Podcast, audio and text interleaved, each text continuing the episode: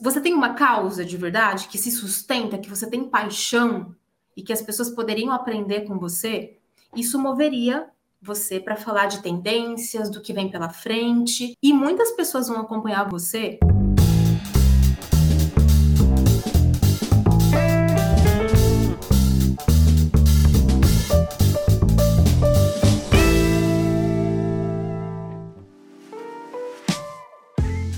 Olá, seja muito bem-vindo, muito bem-vinda ao LecCast. Eu sou Márcio Calai e o episódio de hoje nós vamos falar sobre influência e autoridade digital. O que, que isso importa na sua vida, na sua carreira e também é, o que, que isso pode impactar na operação da empresa para a qual você trabalha ou da sua empresa, se você é um empresário ou uma empresária.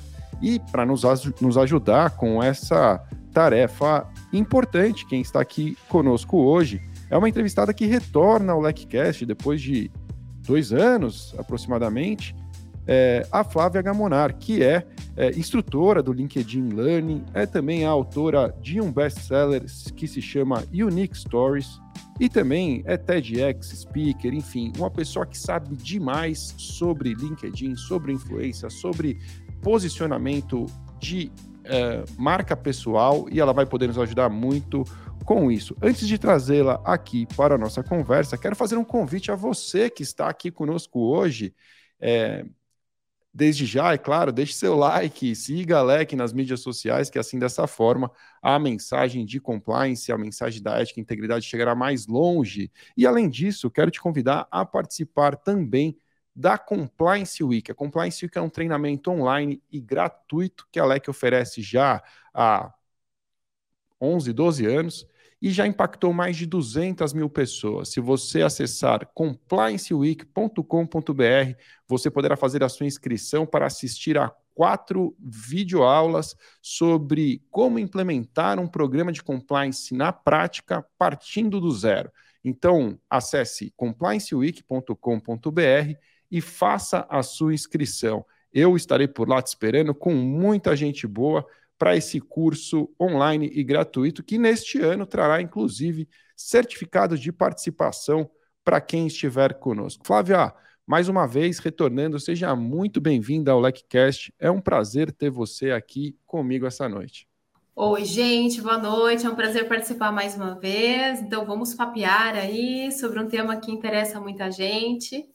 Obrigada por esse convite, Márcio. Imagina, Flávia, é uma honra para mim falar com você. Você sabe que eu sou super seu fã, que seu livro, Unique Stories, foi muito importante na minha jornada de posicionamento. Quando eu queria revisar minha, meu rumo, eu era advogado, eu estava mudando de, de, direcionamento, ele foi fundamental para me ensinar a como contar a minha história realmente de maneira única, contar ela de uma maneira que gerasse identificação com as pessoas, que, que realmente pudesse me voltar o meu rumo da minha carreira para um outro caminho. E foi realmente o que aconteceu. Eu fui para a LEC, muita coisa mudou e, e eu nunca me esqueci disso. Então, nós estivemos juntos lá em 2021 e agora, lá na época, falamos sobre LinkedIn especificamente. Hoje vamos poder falar um pouco mais sobre um universo mais amplo, sobre influência e também autoridade digital. Para a gente começar, Flávia, eu queria que você trouxesse para a nossa audiência um panorama mais amplo de qual é a importância de assumir esse papel de influenciador ou de influenciadora e desenvolver a sua autoridade digital. Boa, hoje a gente fala muito sobre esse assunto. É, algumas pessoas se sentem até mesmo na obrigação de considerar isso no seu dia a dia, ou até se incomodam. É, a gente vê preconceitos muitas vezes com o termo e associamos muitas vezes até mesmo a autopromoção, né? Ah, eu até quero estar presente em uma rede social, o LinkedIn uma pegada um pouco mais profissional, corporativa, né? Mas será que eu preciso ficar me expondo, preciso ficar abrindo a minha vida toda ali? Então, né, o que, que a gente pode considerar? Hoje, nesse contexto, nós temos ferramentas uh, que possibilitam esse tipo de, de divulgação do nosso trabalho, do nosso conhecimento. Estar fora delas é se desconectar de muitas oportunidades. Podemos estar nelas encontrando o que funciona para a gente, né? o, o, que eu quero, que parte eu quero mostrar de mim. E muitas vezes isso pode colocar você como um influenciador da sua área. Hoje a gente fala muito no termo business influencer. Esse influenciador da sua área de negócios, da sua área de atuação, do conhecimento que ele possui e que pode ajudar a construir ali uma tribo de pessoas interessadas que enxergam nele uma referência. E mais do que pensar em autoridade, porque a gente também vê muito esse culto, a seja uma autoridade, comece a postar para ser uma autoridade. Mas será que a palavra é, é autoridade mesmo ou é só autoridade? Eu acho que vai bem além. Eu acho que existem outras palavras importantes nesse processo, como, por exemplo, a confiança. É, por exemplo, o trabalho que eu faço nesses anos no LinkedIn criando conteúdo, que traz para perto de mim potenciais clientes, pessoas pedindo uma proposta de trabalho, por exemplo, como elas já acompanharam um pouquinho, elas já chegam confiantes elas já sabem com quem elas estão falando. Então você pula um pouco aquela etapa de precisar uh, se apresentar, justificar quem você é, enfim, o processo fica mais fácil. É, eu vejo que só ser autoridade talvez coloque você ah, um pouco distante dessas pessoas, enquanto confiança me parece uma palavra muito mais interessante, mas a gente pode pensar em várias outras palavras aí nesse processo. Gostei da sua introdução, Fábio. Acho que você, você tocou em temas que realmente são é, o, o, o, ponto de partida para a gente poder falar sobre influência e autoridade digital, né? É, o preconceito que muitas vezes impede as pessoas de sair da, da estaca zero. Poxa, eu quero ter uma carreira melhor, eu quero ter um posicionamento mais interessante, eu quero alcançar os grandes cargos, as grandes oportunidades, mas, pô, não quero, é, sei lá, ser chamado de blogueiro ou de blogueira, né? Ou então, ah se eu postar que eu tive um, sei lá, algo, algo de sucesso aconteceu na minha carreira, vão me julgar como fazendo autopromoção aqui no LinkedIn, dessa forma isso pega mal, né? Então, é, esse pensamento que eu acredito está ficando para trás ao longo do tempo, né? A coisa vem evoluindo, mas que realmente impede muita gente de sair da estaca zero. E aí você tocou é, num ponto muito importante, no meu modo de ver, que o nome desse episódio, ele realmente traz a autoridade digital no nome, mas é algo para se dizer com muita, mas muita cautela, porque hoje em dia o que mais se vê é, são pessoas que orientam né, outras pessoas a agir da seguinte forma: poste no Instagram e torne-se autoridade, ponto final. E isso, no meu modo de ver, é bastante vazio, porque se você realmente quer alcançar uma autoridade, mais especificamente uma autoridade no universo digital, é, me parece que o caminho é o caminho contrário. Você precisa fazer a sua parte, você precisa escrever um livro, ajudar as pessoas, treinar as pessoas, é, compartilhar conhecimento, criar uma comunidade, fazer algo pelos outros e dessa maneira você tocou na palavra-chave, você vai conquistar confiança, essa confiança vai criar um relacionamento e isso vai evoluir de maneira a trazer bons frutos para você.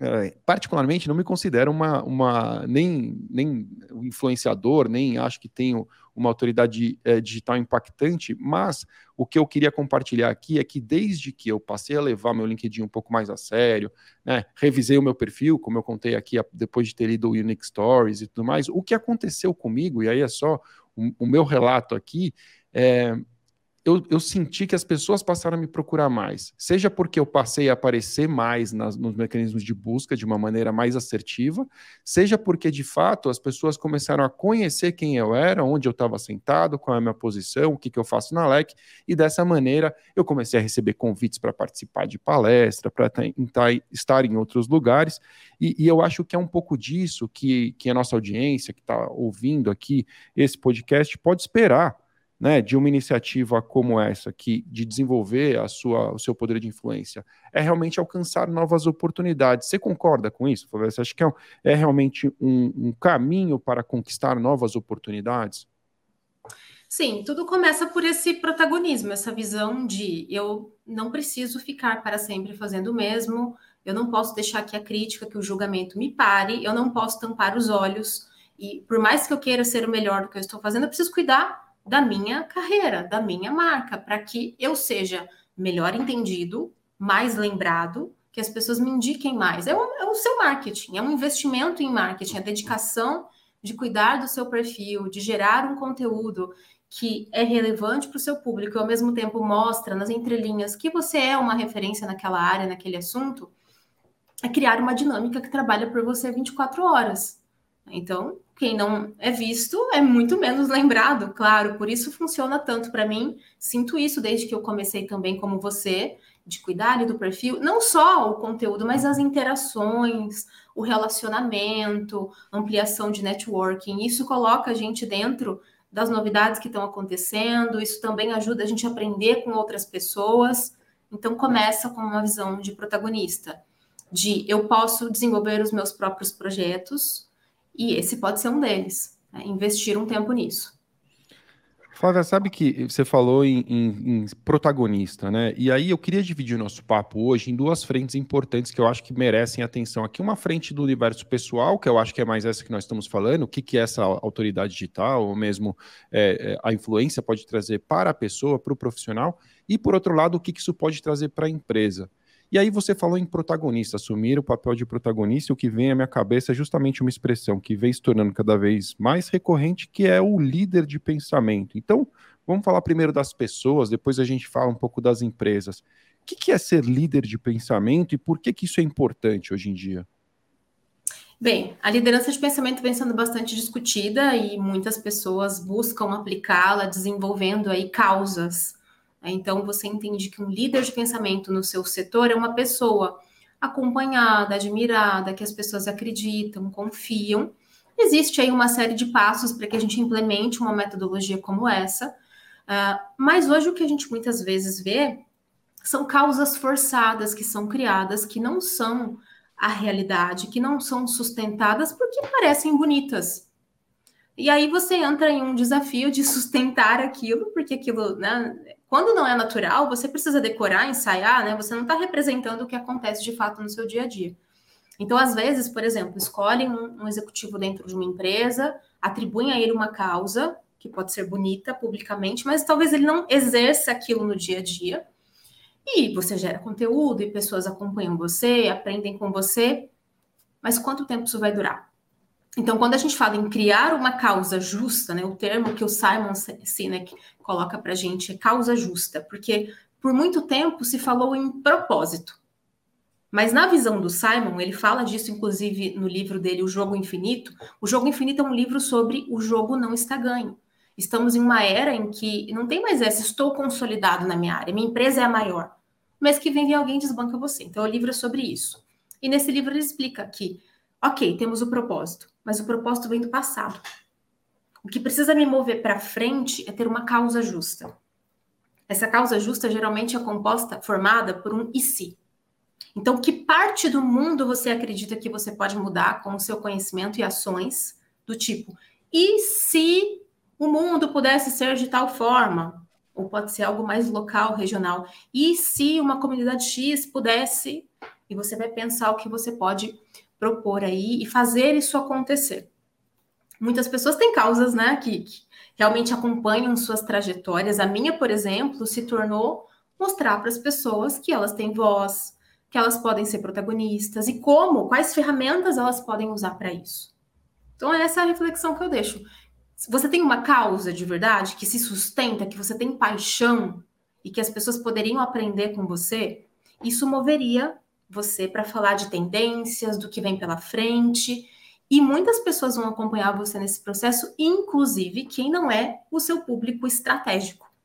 Por exemplo, essa pessoa nunca vai te contratar para nada, nunca vai te convidar para nada, mas ela confia em você, ela te admira, ela acompanha, ela aprende, ela indica você, e isso também é muito valioso.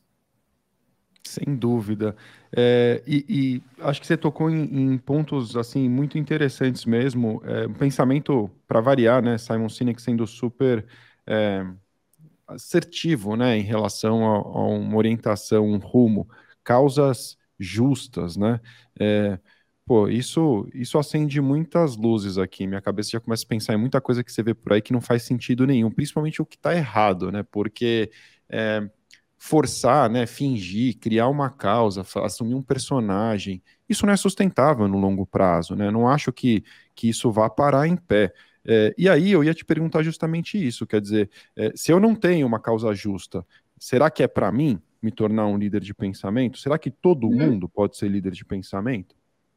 Exato. Eu acredito que não, e que nem, nem é preciso. Algumas pessoas serão líderes de pensamento nos seus setores, realmente terão um assunto que move É, tem, até deixei aqui do lado, antecipando uma indicação que eu faria, esse livro aqui, Tribos, é, ele nos dá muito essa noção. Sim, também é outro autor é. fantástico, né? Sou ele fã. dá muito essa noção. É, olha o que está escrito aqui. Nós precisamos que você nos lidere. Se a gente, quando você lê esse livro, esse livro não está falando necessariamente de metodologia e liderança de pensamento, tá? Mas quando a gente lê esse livro, a gente primeiro entende o seguinte: por que, que as pessoas decidem participar de redes sociais? E redes sociais não são só digitais. Né? Se eu participo de um grupo no meu dia a dia, futebol com os amigos, um esporte específico, eu estou participando de uma rede social pessoas que têm o mesmo objetivo, que se apoiam, que se ajudam, circula informação estratégica, eu recebo né, esse endosso. E na rede social online, né, digital, a gente também recebe esse tipo de endosso. Quando a gente publica alguma coisa, a gente espera encontrar apoio. Que alguém goste das nossas ideias, que as nossas ideias sejam relevantes, que a gente encontre um ambiente para algum propósito, para algum objetivo. Então começa por essa, essa percepção de tribo e do porquê eu quero participar disso. Uh, agora, tem pessoas que podem fazer um trabalho muito bom com a sua imagem, trabalhando a sua marca no LinkedIn, por exemplo, no Instagram, sem necessariamente ter uma causa. A causa ela precisa ser verdadeira. Se eu só crio para aparecer, e é o que a gente conversou, até acho que da outra vez a gente, na, na outra live, a gente falou sobre isso a confiança, a autoridade, ela é construída por uma soma de elementos no off e no on. Vamos pensar, se alguém não é bem visto no off, talvez ela possa ser muito bem vista no on por um grupo de pessoas que não a conhecem pessoalmente, não sabem do contexto, do entorno, da fama que ela tenha. É, mas será que vai ser, vai ser completo, vai ser suficiente? Não. Então, não pode só aparecer eu ostentar algo, e isso serve para uma causa, eu vou lá e falo e prego essa causa, mas eu não estou nem aí, de verdade, não, não me importo com ela na prática. É só para ficar bonito. Então, desapegar não é necessariamente preciso ter uma causa. Você pode abordar assuntos de maneira relevante, ajudar ali pessoas com conhecimento e legal. Faz todo tá sentido. Faz todo sentido, porque é, é preferível isso a realmente a forçação de barra, né, de outro lado.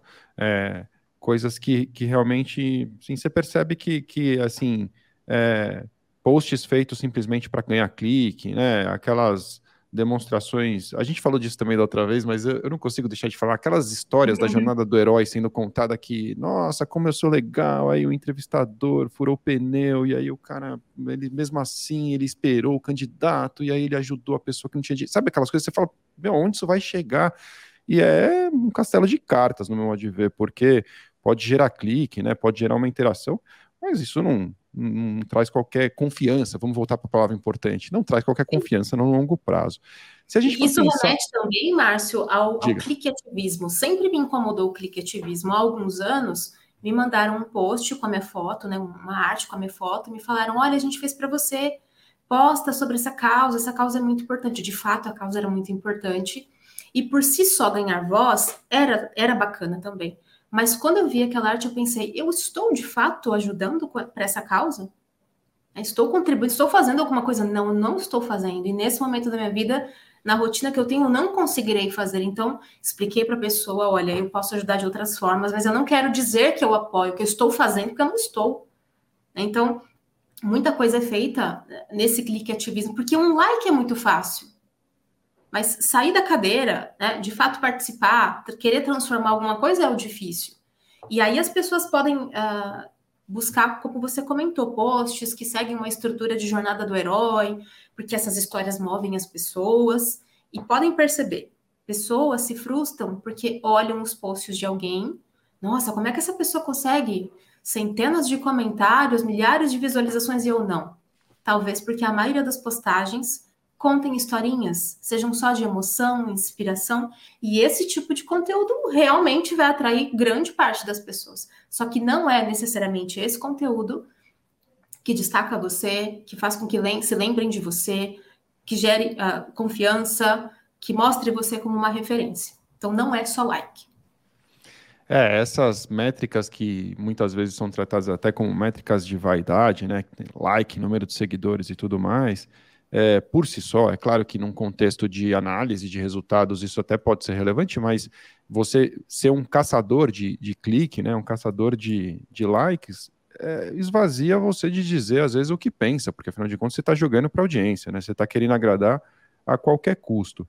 Se a gente for olhar então para a construção de uma influência é, saudável, vamos chamar assim, uma influência que realmente possa me trazer bons frutos no longo prazo, é, o que, que você pode destacar hoje, né, 2023, como as principais estratégias para desenvolver essa influência e fortalecer uma autoridade digital? O conteúdo, né, a criação de conteúdo uh, tem um papel importante nesse processo e a compreensão também de que existem métricas mais importantes que vão além daquelas numéricas que a gente consegue medir. Visualizações, curtidas, comentários aqui falando num contexto de, de rede social. Claro. Então, quais são as outras coisas que estão acontecendo que talvez eu não consiga medir? Às vezes, um aluno em consultoria me fala o seguinte: eu já ouvi de uma aluna há duas semanas. Olha, eu, eu venho fazendo, eu venho gerando conteúdo, mas eu não sei se isso está me trazendo uh, novas pessoas. E aí a gente avaliou a estratégia dela, né? Uma quantidade boa de alunos haviam se inscrito no programa que ela oferece. E aí a pergunta que eu fiz para ela foi: será que se você não estivesse fazendo esse trabalho, você teria gerado esse resultado com quem já te acompanhava?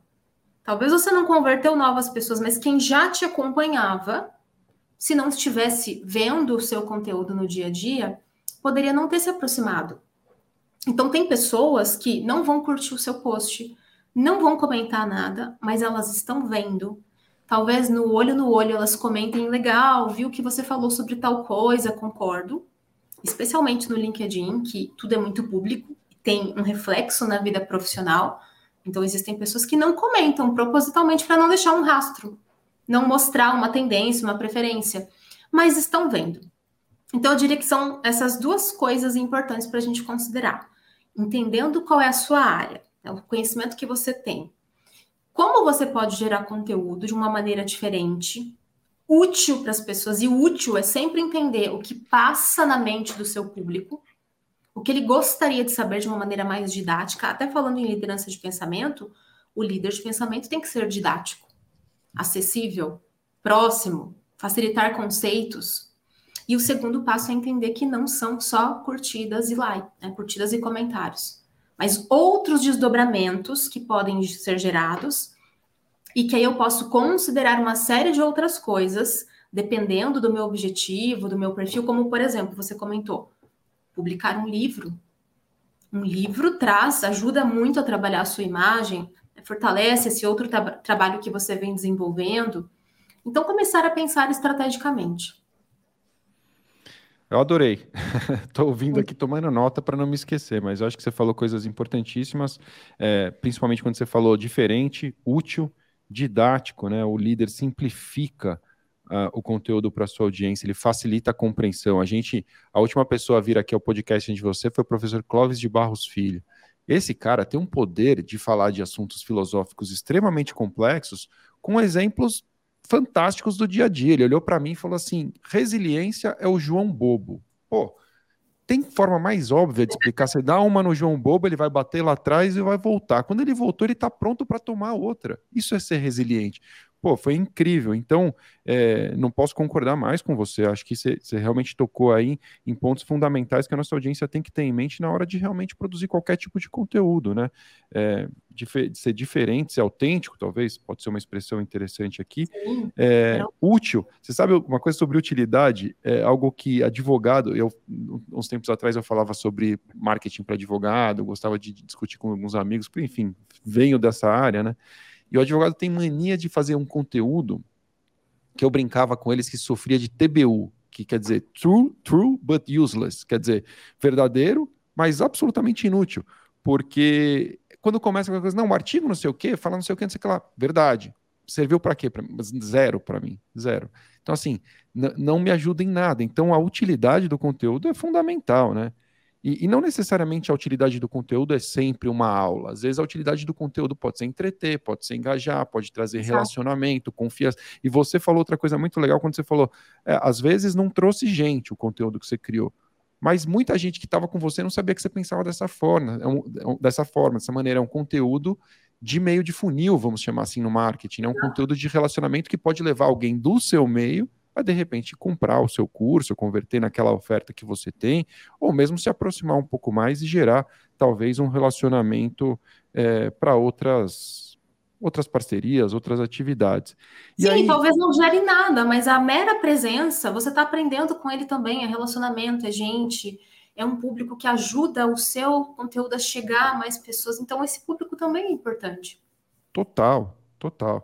É, eu aprendo demais com a audiência. Eu, quando eu recebo mensagem das pessoas que assistem e ouvem o, o LECcast, é, eu aprendo coisas que eu nem imaginava sobre audiência. E para mim isso é extremamente importante, até para poder convidar pessoas que atendam né, aos anseios dessa nossa audiência. O que, que eles querem ouvir mais, o que, que eles querem aprender, que tipo de conteúdo engaja. Eles adoram as histórias. Eu sempre recebo mensagens, como todo mundo, né? Storytelling é, é realmente algo que prende muito as pessoas. Quem nos ouve em áudio fala sobre isso. Pô, parece que eu estou sentado com vocês conversando quando a gente começa a contar as histórias por aqui.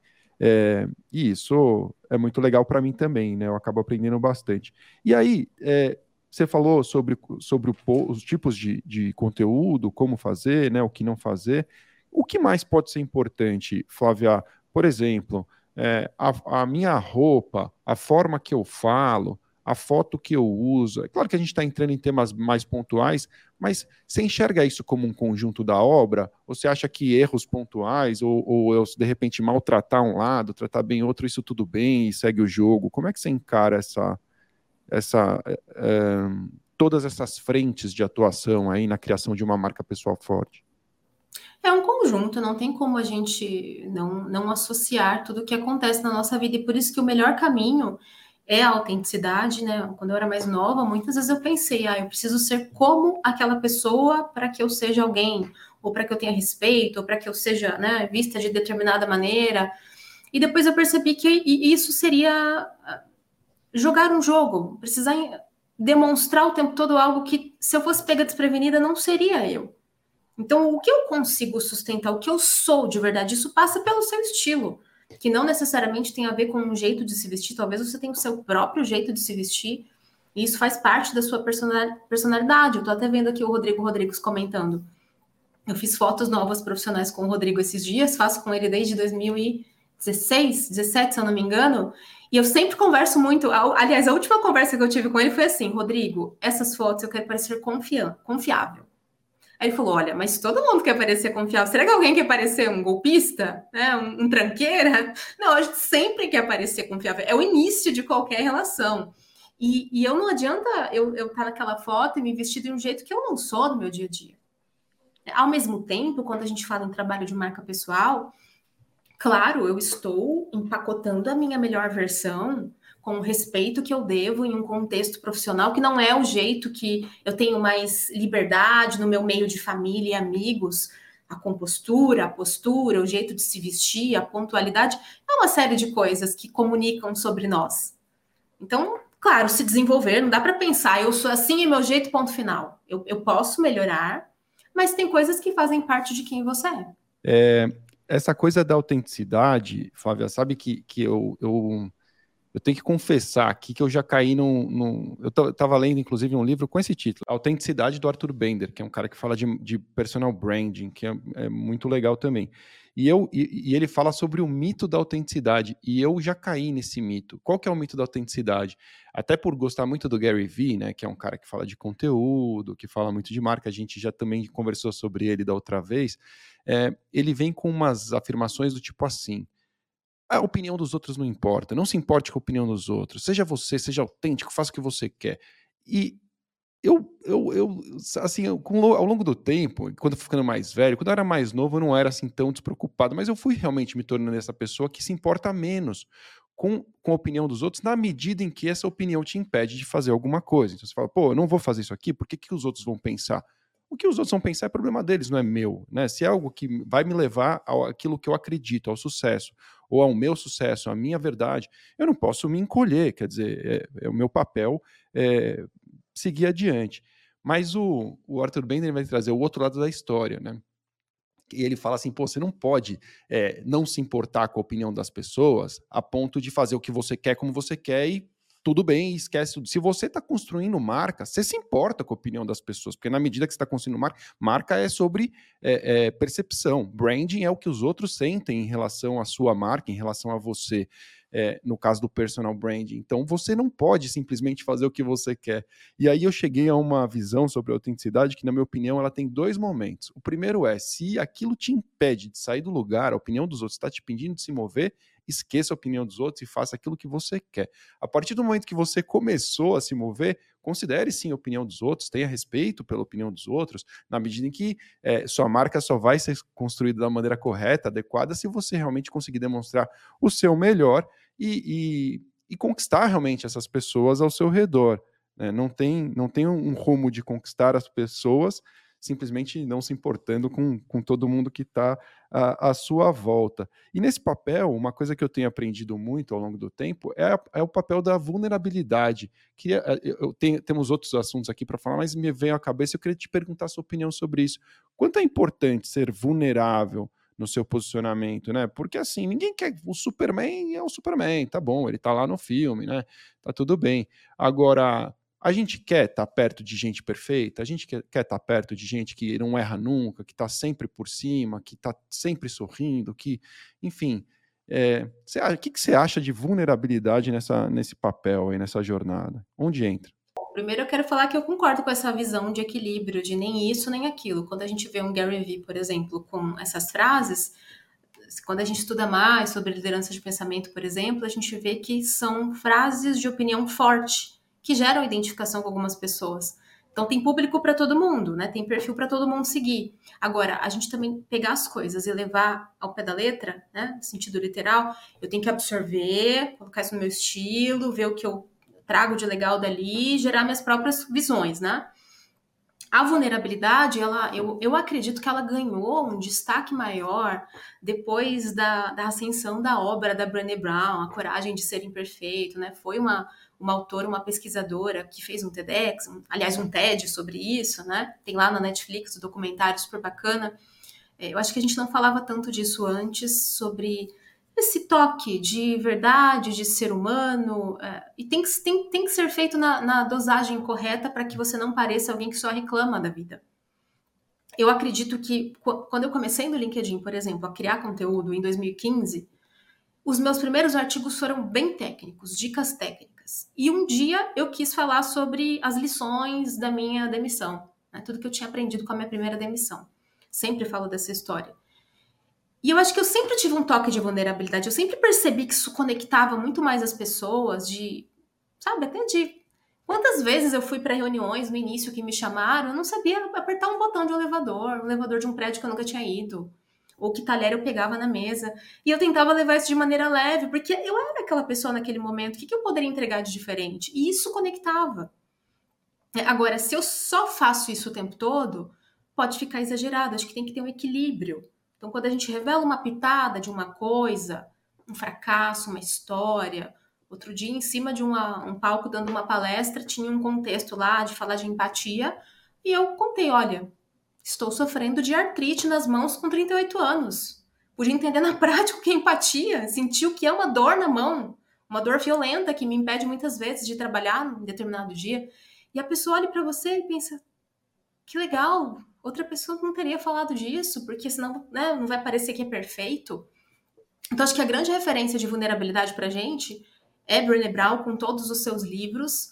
É, tem uma história muito fantástica no prólogo do livro dela, inclusive, né, sobre estar na arena.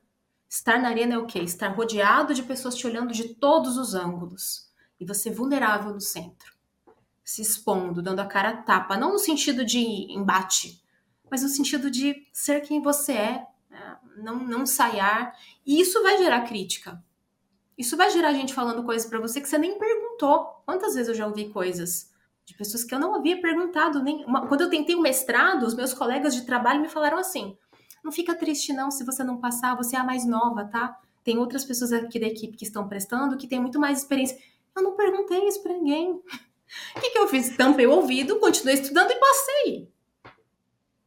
Então, tem que saber, a gente tem que saber, né, para quem que a gente dá ouvido também, senão a gente fica parado. Mas eu descobri na prática que o conteúdo com algum toque na medida certa conecta. É uma frase, é um início de palestra, é o jeito que você se porta no dia a dia. E eu não faço a mínima questão de parecer perfeita, intocável, inabalável. Jamais. É, não faz sentido mesmo. E as pessoas não querem as pessoas por perto, né, que são perfeitas. Todo mundo se identifica com quem é ser humano, assim como, como quem está do outro lado, né? É, é, eu mesmo confesso aqui, fazer uma confissão. Muitas vezes as pessoas têm uma imagem de, de quem trabalha com compliance ou de quem, enfim, mesmo de mim, né? Quer dizer, que, que é aquela pessoa perfeita, que, pô, você trabalha com compliance, você não fala palavrão. Mentira. Você não fala compliance se você é, não toma uma taça de vinho a mais do que devia. Você fala, trabalha com compliance e você só faz as coisas corretas, né? Então, e não é bem assim. É claro que quando você trabalha com compliance, muita coisa muda na sua cabeça. Você se preocupa com ética, integridade, coisas que para você eram aceitáveis no passado, passam a não ser mais, e isso é ótimo, né? Isso faz com que você se mova, você cresça, você influencia as pessoas ao seu redor a agir no mesmo sentido. Tá tudo certo. Mas eu não sou, né, o senhor da razão, o bastião da verdade, o cara que traz a verdade no bolso, jamais. E, e é muito maluco, porque eu até aconteceu uma coisa recente, foi muito engraçado. Eu participei de um passeio de moto. Eu voltei a andar de moto e eu, eu passei, participei de um passeio de motos clássicas que se chama como é que é? Distinguished Gentleman's Ride. É um passeio que acontece em 800 cidades simultaneamente no mundo inteiro. Tem a parceria da Triumph, é um negócio muito legal. Aqui em São Paulo, a gente se reuniu no Museu Catavento e tinham mais de mil motos reunidas. Foi uma coisa maravilhosa.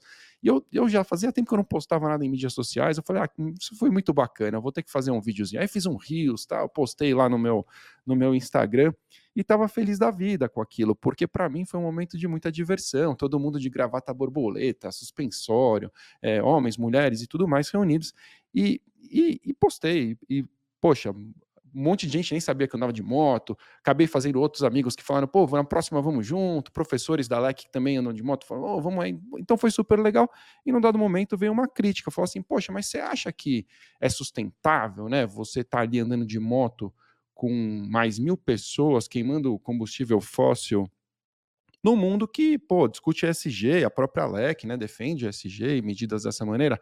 E, e, e assim, parei para pensar, falei, não, realmente não é algo é, incrível, né, você ficar queimando combustível para fazer um passeio. Nesse caso em especial, existe uma causa por trás, e a causa é, é chamar atenção para a saúde mental dos, do homem e também arrecadar fundos, né, arrecadar doações para a prevenção do câncer de próstata. Foi o que eu compartilhei como resposta.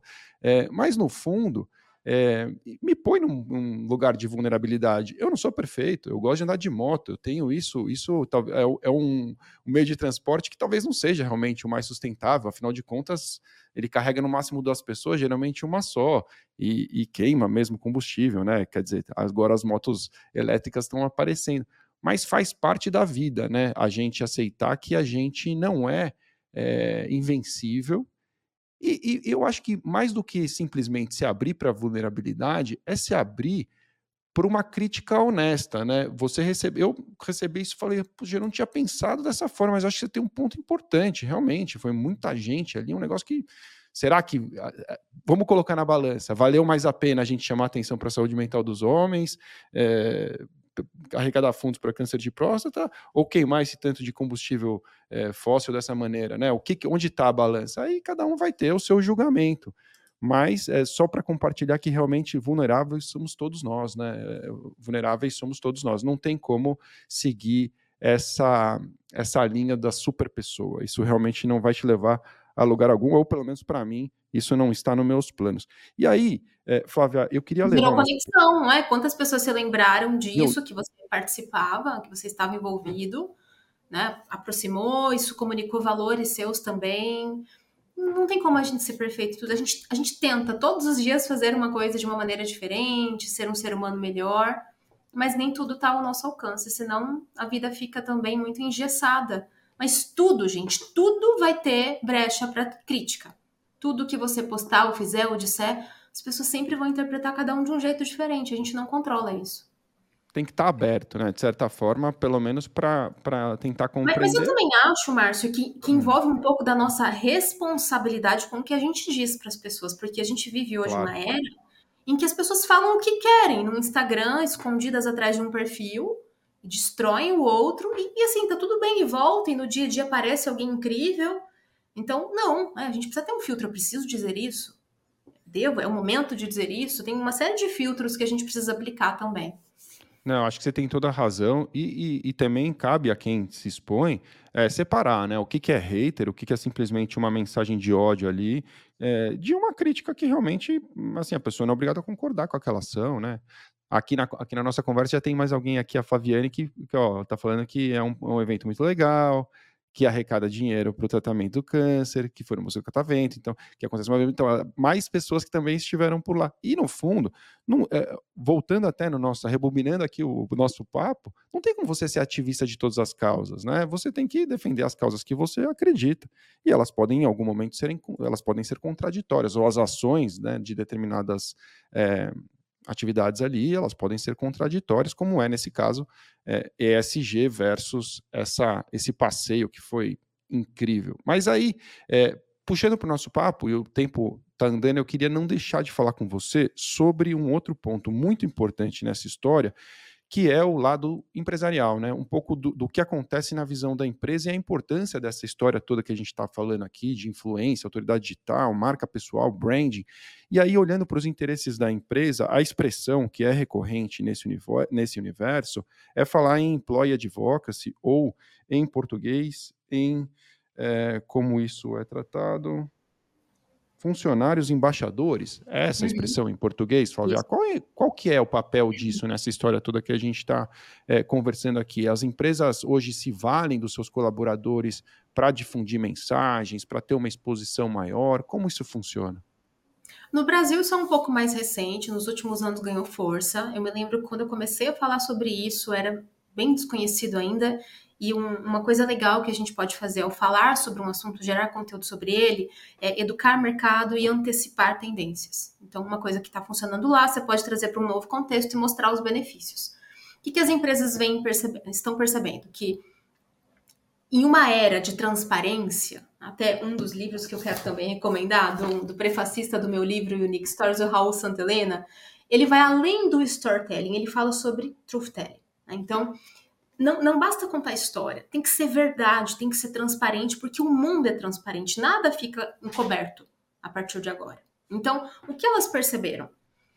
Uh, se elas conseguissem que mais pontos dentro de uma empresa falassem sobre os seus produtos, os seus eventos, as suas causas, a sua cultura, o seu ambiente de trabalho, não só o marketing, o RH, por exemplo, elas conseguiriam se conectar com muito mais pessoas, clientes, enfim. Só que quando a gente fala do funcionário ser um embaixador ou influenciador, a gente não pode obrigá-lo. Isso não faz parte do escopo de trabalho dele. Muitas vezes ele nem tem a habilidade, ele nem sabe como produzir conteúdo. Então, o que, que as empresas vêm fazendo? Pensando uma série de passos. O primeiro, primeiro, sinalizar que a empresa acha isso legal. O segundo, deixar as políticas da empresa nesse sentido muito claras para que ele saiba o que pode, o que não pode e tenha mais autonomia e segurança. Terceiro lugar, prover alguma capacitação sobre como fazer isso. Então, sobre o que falar, formatos, usos, boas práticas daquela plataforma. E muitas vezes acompanhar aí como um quarto passo, acompanhar, gamificar o processo. Tem empresas, muitas vezes eu treino empresas que gamificam, geram brindes, geram prêmios para quem se engaja na produção de conteúdo que mostra um pouco da cultura da empresa, enfim. Então, isso vem crescendo. E é uma maneira exponencial de se fazer marketing. De acordo com o próprio LinkedIn, quando uh, você compartilhar algo no seu perfil, você pode ter 10 vezes mais impacto do que a página da empresa. Porque você tem o seu jeito de falar, a sua rede própria. Então, né, dar essa liberdade, esse incentivo, mostrando os cuidados, tem se revelado uma estratégia bem legal. É, eu, eu acho isso um, um, tema bastante interessante e, ao mesmo tempo, é, que pode trazer alguns riscos, principalmente quando é feito de qualquer maneira, né? Uhum. É, eu sei que você desempenha um trabalho, inclusive, de consultoria nesse aspecto, né, Flávia? Como funciona isso? Você faz a orientação dos colaboradores, você faz esse trabalho de, de posicionamento junto com a empresa? Como que isso acontece? Tem muitas formas de se fazer. Muitas vezes a própria empresa já se organizou para isso, já tem uma iniciativa acontecendo, outras vezes a gente pensa todo o processo. É, a capacitação é muito importante, porque essas pessoas precisam saber qual é o jeito mais legal. E a primeira coisa que tem que ser enfatizada é que, primeiro, é sobre você como funcionário. O funcionário ele não vai ficar falando da empresa se lá dentro tiver péssimo, se ele odeia trabalhar, se ele tá louco para ir embora. E eu também não sou dono desse funcionário. Muitas vezes tem empresas com essa, com essa preocupação. Ah, mas se eu incentivá-lo a estar no LinkedIn, então ele vai achar uma outra vaga e vai embora. Ele já faria isso de qualquer outra forma. Né? Você não é o dono dele. Você não pode é, controlar. Tem empresas que às vezes querem criar um processo em que todos os posts têm que passar por alguém para aprovarem. Não vai funcionar. Não vai funcionar. Então, depende aí do, do, do contexto da empresa. Pode ser algo muito pontual, só um treinamento, como pode ser pensar todas as etapas do funcionário embaixador. E, e, e, realmente vai depender muito é, da capacidade desses, desses profissionais. Né? De um lado, eu tenho certeza que isso pode trazer bons resultados, mas esse treinamento, essa orientação, me parece fundamental na medida que isso pode impedir alguns riscos, né? Principalmente quando a gente fala do que não falar, o que não dizer, como não se portar, porque afinal de contas, né, se, se um profissional começa ali a, a, desenvolver esse trabalho orientado, mas num dado momento resolve ter um surto e aí se envolver é, numa polêmica absurda, de certa forma, ele expõe né, a empresa junto com ele. Então, é, tem que haver um trabalho de monitoramento, imagino, né? Não tem como simplesmente incentivar e, e torcer para dar certo, né? Eu acho que depois é, de orientar. Tem as próprias consequências que ele vai sofrer numa esfera individual, do, do, que ele fizer ou do que ele disser. Às vezes isso pode acontecer com o compartilhamento de uma foto que traz uma informação que era privada da empresa, estratégica, e não, não viu que tinha. numa boa, numa tentativa legal. Ah, eu quis postar e postei algo que eu não devia ou até tentando defender a empresa publicamente, quando alguém faz uma reclamação, aí você vai lá e responde errado, o que deveria ter sido alinhado anteriormente com a equipe de comunicação. Então, são algumas coisas que precisam ser alertadas e é um trabalho que está muito ligado. O pessoal com o institucional. Um reforça o outro, um endossa o outro, eu não tenho como separar. O perfil é meu. Tá, mas eu trabalho nessa empresa agora. Eu represento essa empresa de alguma maneira. Então, eu tenho claro. que tomar alguns cuidados. Essa é uma prática mais recomendada para o alto escalão, Favel? Você acha que empresas que têm né, uma, um, uma turma grande de pessoas ali trabalhando com ela também faz sentido num universo mais massificado? Uhum. Sim, Você acha que sentido. funciona? Funciona também. Não precisa ser necessariamente diretores, assim, porque eu, eu vejo, eu, que, qual é a minha impressão?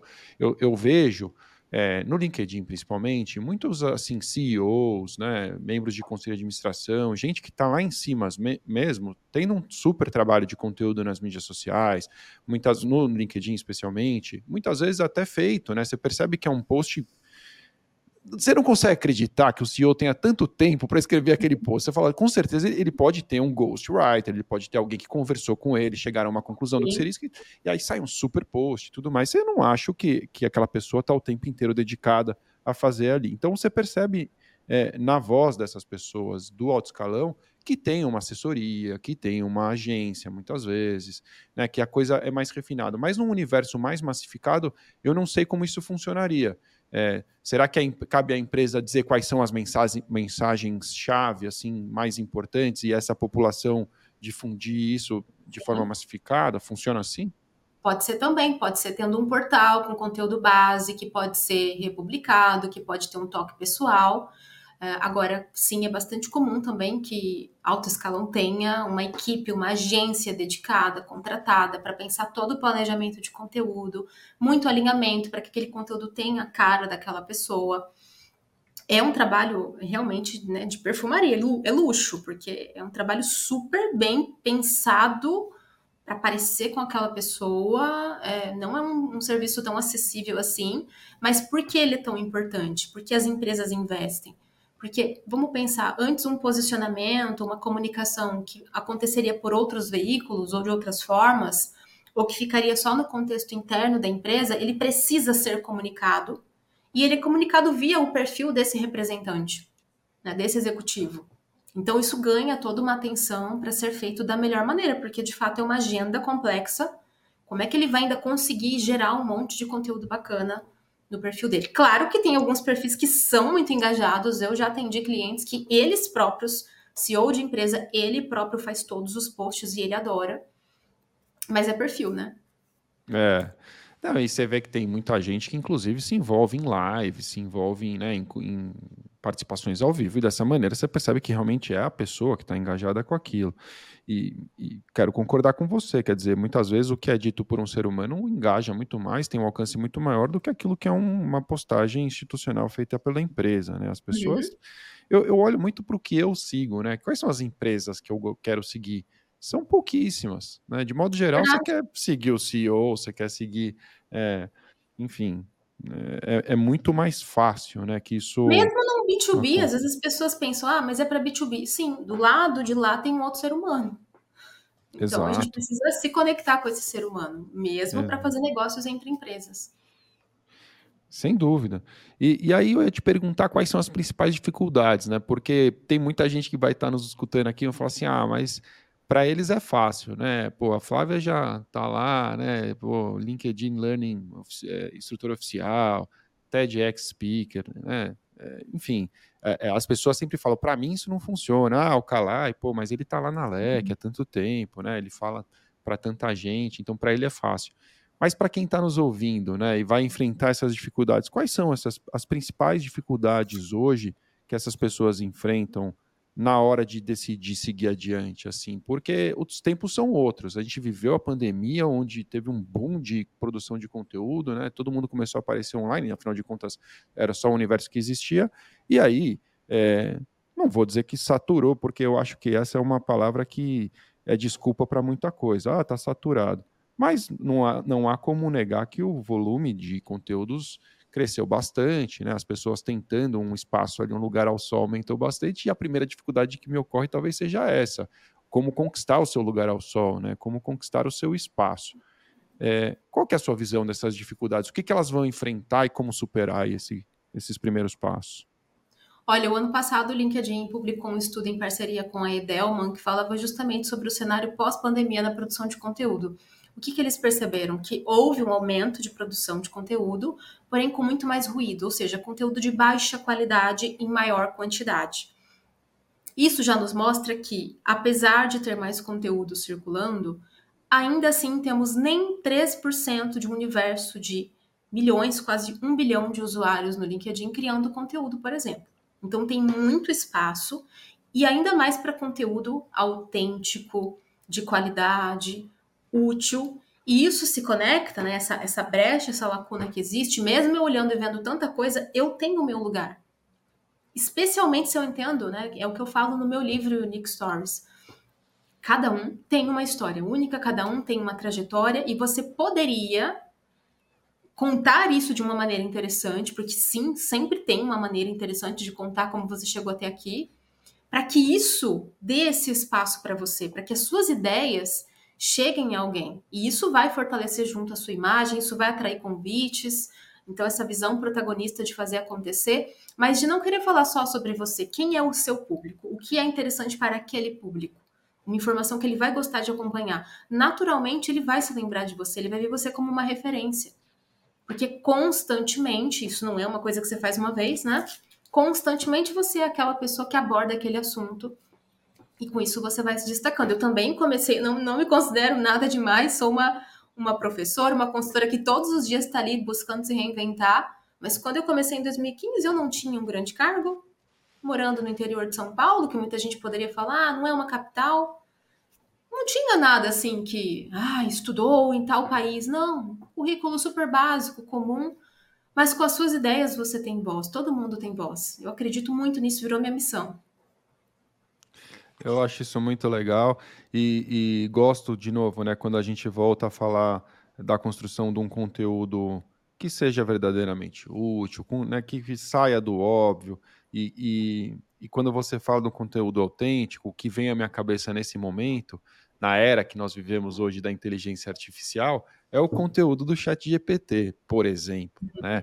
Chat GPT, eu acho ele fantástico, eu acho que ele é um agilizador de muita coisa, eu acho que ele favorece as pessoas que sabem fazer as verdadeiras perguntas, as boas perguntas, né? Sim. Se você, é, é, a gente vai viver a era do prompt agora, a gente vai viver a hora de a era de como dizer para a máquina o que eu preciso e como eu preciso no marketing onde nós trabalhamos lá na LEC mesmo, já nos surpreendemos com a capacidade dessa máquina. Ela é poderosíssima, mas ela pode te entregar uma coisa muito boa ou pode te entregar uma coisa muito ruim se você for simplista também na hora de pedir, se você não explicar o que está fazendo. Ou mas plausível, te... não é? Parecer bom, parecer verdade e não ser. Também, também. E eu te perguntar sobre isso. O que, que você está vendo de inteligência artificial nesse cenário? Como que você encara essa questão? Porque o que, o que me ocorre é assim, eu, eu, eu tenho um plano antigo, eu já participei de várias iniciativas de, de, livros, né? Tem três aqui atrás de mim, que eu sou organizador, tenho artigos lá dentro. A minha dissertação de mestrado também foi publicada lá em Portugal. Eu já fiz alguns livros, mas eu queria escrever um livro de mais histórias, um livro sobre sobre, enfim, sobre marca pessoal, sobre carreira, sobre o que eu vejo nos nossos alunos, muita gente que dá certo, muita gente que não dá, é, por que que dá certo, por que que não dá, na minha visão, né, quais são ali os itens de sucesso, quais são os itens de fracasso, e eu fiquei pensando, pô, mas agora em épocas de chat GPT, inteligências artificiais, pô, é capaz que os livros percam importância. Aí parei para pensar e falei assim, cheguei à conclusão, Talvez alguns livros percam importância, mas aqueles que contem histórias legítimas, verdadeiras, experiências humanas realmente vivenciadas, esses ganham importância, porque o Chat GPT não viveu a minha vida, não conhece o que eu conheço na prática, né? não assistiu o que eu assisti com esses olhos. Então, é, o que me ocorreu foi isso: é um cenário em que é, você precisa aprender a saber fazer perguntas e também a, a, usar mais o que é empírico, a usar mais o que realmente você aprendeu pela experiência prática. O uhum. que, que você enxerga da inteligência artificial nesse momento, Flávia? O que, que você está enxergando aí do lado da E, e também não, não construiu a sua história, né? Como ser humano, a gente vai somando um monte de coisas ao longo da vida que vão tornando a gente cada vez mais únicos e a gente pode usar isso a nosso favor. Bom, inteligência artificial eu já vem estudando há algum tempo. Uh, esse ano comecei a estudar mais, fazer teste com o chat GPT. Toda a tecnologia que chega assusta muita gente, gera um monte de perguntas, gera receio. Eu acho que a gente tem que aprender, entender o que a gente está usando, porque tem gente que sai usando, nem sabe o que está fazendo, quais são as restrições, em que fase que está o projeto. A, a, atualização mais recente mostrou que agora está conectado à internet, antes não estava, então podia ter muita coisa desatualizada, né? É, eu acho que a gente pode usar, uh, se a gente conseguir trazer um insight legal, destravar um, um trabalho, um início de um trabalho, mas eu não terceirizaria isso completamente, porque eu acho que isso coloca o nosso cérebro num modo de preguiça. De, ah, não vou mais pensar porque tem alguém aqui que faz tudo por mim, e isso vai tirando a sua autenticidade também, isso vai fazendo você ah, ficar preguiçoso com o dia a dia. Eu venho pessoalmente fazendo testes, então, por exemplo, com todo o conhecimento do meu livro, né, que fala sobre construir uma história única, e vários outros livros que eu estudei, desde o mestrado e doutorado, o que eu fiz foi calibrar o chat GPT para que, por exemplo, ele me ajudasse a gerar um sobre de LinkedIn na sua melhor versão. Então, existia um trabalho humano, uma revisão, um refino humano com uma inteligência artificial. Eu acho que pode funcionar muito bem. Mas eu, Flávia, não terceirizei minha produção. Todos os meus posts sou eu quem faço. E se eu precisar de um insight, dando um bom comando, um bom prompt, eu acho que tem sim o seu lugar. Não dá para a gente demonizar as ferramentas, mas a gente tem que saber usar. Flávia, é, mas uh, eu acho que você foi num rumo muito bom sobre o Chat GPT. É uma ferramenta adicional. A gente tinha o Google, né? Que era uma ferramenta de pesquisa, a gente tem uma outra ferramenta de pesquisa, está lá à disposição. Então, acho que usar com moderação, com cuidado, como um instrumento de às vezes de brainstorming, né? Pô, vou ter umas ideias, aí eu vou lá, converso com ele, ele me dá mais algumas ideias e tal, mas valorizar você e não desvalorizar você com ele pode ser um caminho interessante. Pelo menos é assim que eu tenho tentado encarar ele também. É, só para a gente encerrar, eu queria recapitular o nome dos livros, porque a tradição aqui no LikeCast é deixar as indicações. Você deixou ao longo do nosso episódio dois livros importantes. O primeiro dele, Tribos. Seth Godin, nós precisamos que você nos lidere, correto? Muito é bom, ó, pequenininho, mas muito bom. Eu falei também desse, Raul Santelena. Raul Santelena, Truth Telling. Algumas vezes, Unique, Unique Stories. Stories. Esse, e eu quero acrescentar eu... um quarto, que é esse aqui. esse é o livro que eu mais indico para todo mundo, Story Brand. Como você pode construir uma comunicação. Eu também tenho. Ah, ah não, esse é Branding Pace. Cadê? Story Brand, tá aqui. Esse livro é muito bom, gente, tá para criar um conteúdo, uma comunicação muito mais impactante, muito mais certeira. Eu adoro branding, eu tenho lido bastante sobre isso. Esse branding pace também é muito legal, mas story brand realmente é algo que é muito didático, né? Vem trazer técnicas assim super assertivas de como usar mesmo o branding ao seu favor. Eu acho que com essa bibliografia a gente vai chegando ao nosso encerramento aqui, Flávia. Muito obrigado mesmo pela sua participação. Quem quiser te encontrar, o caminho mais fácil sempre falo que é o LinkedIn, né? Tô certo? Tem algum outro rumo? Sim. Ah, profissionalmente, gerando conteúdo profissional, estou no LinkedIn, também tem Instagram, mas uma pegada mais vida pessoal. Então, fica aí o convite, linkedin.com.br em barra Flávia. Meu e-mail, contato arroba influe, com M e E no final, influe.com.br. E aproveito para convidar também para o meu curso Conteúdo e Influência no LinkedIn, que começa dia 15 de junho. Quem quiser saber mais, no meu perfil tem um link lá com informações. No seu perfil do LinkedIn tem informações sobre o curso, então.